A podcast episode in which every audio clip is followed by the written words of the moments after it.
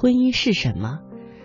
飞机收起起落架的时候，机身猛烈的一震，我急速的向右倾，突然一只温和却有力的手拉住了我的胳膊。不要紧，就这么一下。这个声音来自我身边的一位白发的老妇人，她穿着灰色的羊绒衫、毛呢长裤，显得十分的干练。他的白发卷曲，一双灰色的眼睛毫不因为年迈而浑浊。这双眼睛让我认定他是来自德国或者是法国的某个地方。嗯，我试探着和他说话。我说：“您的北京话很像我外婆讲的那一种。”现在不大有人这么说话了。老人听我这么说，脸上涌起了一种祥和。这是我二十岁开始学的中文口音。听着他这么介绍，我飞快的算了一下，老人年龄已经超过八十岁了，但是他的确不像是八十岁的人呐。飞机在慢慢的爬升。老人就自言自语般向我轻声讲述讲述了自己的故事。他的家乡呢是在德国的法兰克福，他的父亲是一位建筑学的教授。当时父亲有一名学生，是一个非常英俊的湖北小伙子。这个小伙子能讲一口非常流利的德文，常常出现在他家的客厅里，和他的父亲讨论问题的时候，这个女孩还偶尔的去看一下他。当然，这个女孩就是如今的老妇人。那个时候她只有十七岁。两年之后，二十五岁的湖北小伙子回国前留下了一封信，除了用德文规规矩矩的写下了致谢词之外呢，还有一张中德文对照的地址卡片：中国武汉某地某地。这个地址，这个女孩只用了一次。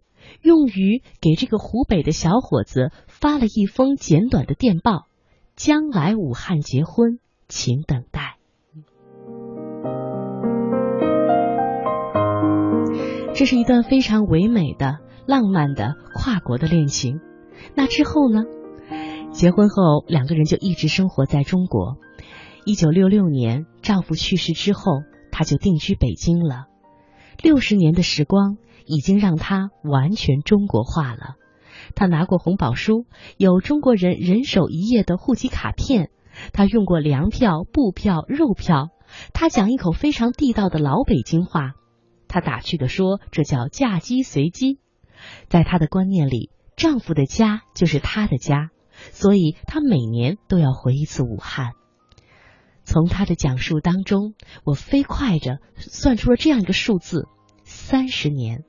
一个德国女人为一个中国建筑师守寡三十年，我无法想象是否将老之志，或者是将老，嗯，自己将要更老，比他这个年纪还要更老的时候，面对逝去的浪漫、时代的变迁、亲人的离去、生命的终结，都能有他这样一种非常类似的平和。老人的故事真的让我很感动。也让我开始反思自己的婚姻态度。事实上，从我做记者的那一天起，就已经开始习惯和丈夫分离。他像灯一样守在一个固定的叫做家的地方，而我呢，像鸟儿一样乱飞。我拨通家里的电话，是丈夫的声音，就知道是你。于是我给他讲起了那位老妇人，丈夫静静的听。就像是每一个晚上，我捧着茶对他云山雾罩的讲，而他对我默不作声。相隔千里，我突然有了表达的冲动，而这是我平时不会做的。我认真的说：“我知道你是欣赏我的。”我感觉得到丈夫在笑，但是他的话依然平淡，或者说叫依然淡然。我在洗衣服，床罩还有窗帘。你想想，一个老婆出差的男人，除了这样消磨时间，还能怎样？这是丈夫一贯的表达方式。我似乎只有在异地的夜空下，才能感觉到其中的深意。五天的时间很快的过去了，在离开武汉前的最后一个上午，我专门去给丈夫买了一件毛衣。这是我若干次出远门唯一的一次带礼物回家。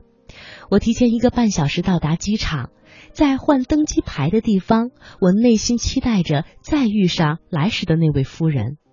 我算知道了什么叫无巧不成书。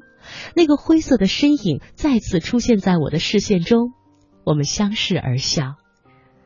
他问我下了飞机有男朋友来接吗？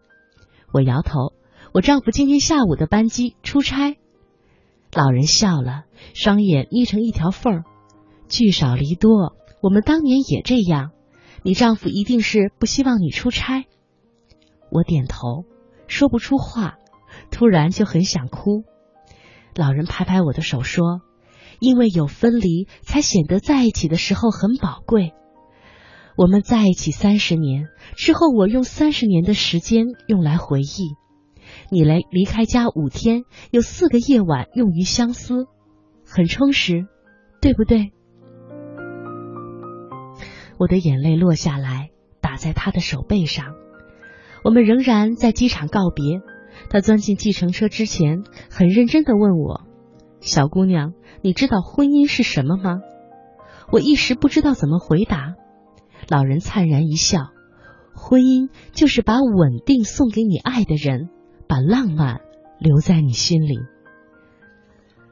回到家，我看到了丈夫留的字条：“我会用魂斗罗第六代的速度快去快回。”桌前。床罩和窗帘是新换过的，屋子里飘着淡淡的姜花香味儿。我抱着那件柔软的新毛衣坐在地板上，把它贴在脸上，想着老人说的话：婚姻就是把稳定送给爱的人，而把浪漫留在心底。